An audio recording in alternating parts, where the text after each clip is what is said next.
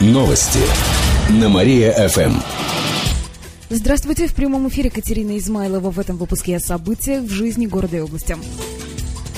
Китайцам предложили построить заводы в области. Накануне в Нижнем Новгороде состоялась российско-китайская встреча. На ней присутствовали представители регионов Приволжья и замминистра иностранных дел Китая. Кировскую область представлял зампред областного правительства Георгий Мачехин. Китайцам предложили поучаствовать в строительстве целлюлозно-бумажного комбината и цементного завода. Также Кировская область продолжит сотрудничать с Поднебесной в сфере образования. Сейчас в ВятГГУ обучаются китайские студенты. Кроме того, Мачехин позвал китайцев на наши всемирные сказочные игры. Сейчас все предложения направят в посольство России в Китае. Об этом сообщает областное правительство. «Динамо» прервала серию ничейных матчей. Поражением завершилась вчерашняя игра с командой «Тюмень» 0-1.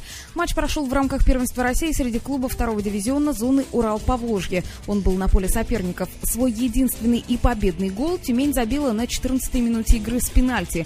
Отмечу, что в августе кировчане обыграли этого противника, и та победа оказалась единственной за все нынешнее первенство.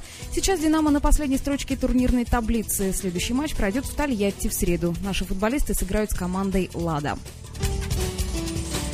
Снег вернется в выходные. Такие прогнозы выдают метеосайты. Правда, сегодня будет тепло. Днем ожидается до плюс 11. Возможен небольшой дождь. Ночью плюс 8. Завтра станет чуть холоднее. Столбик термометра опустится до отметки плюс 6, а ночью до плюс 3 градусов. В воскресенье возможен снег и дождь. При этом будет до 6 градусов тепла. К этому часу у меня все. В студии была Катерина Измайлова. Далее на Мария ФМ. Утреннее шоу «Жизнь удалась».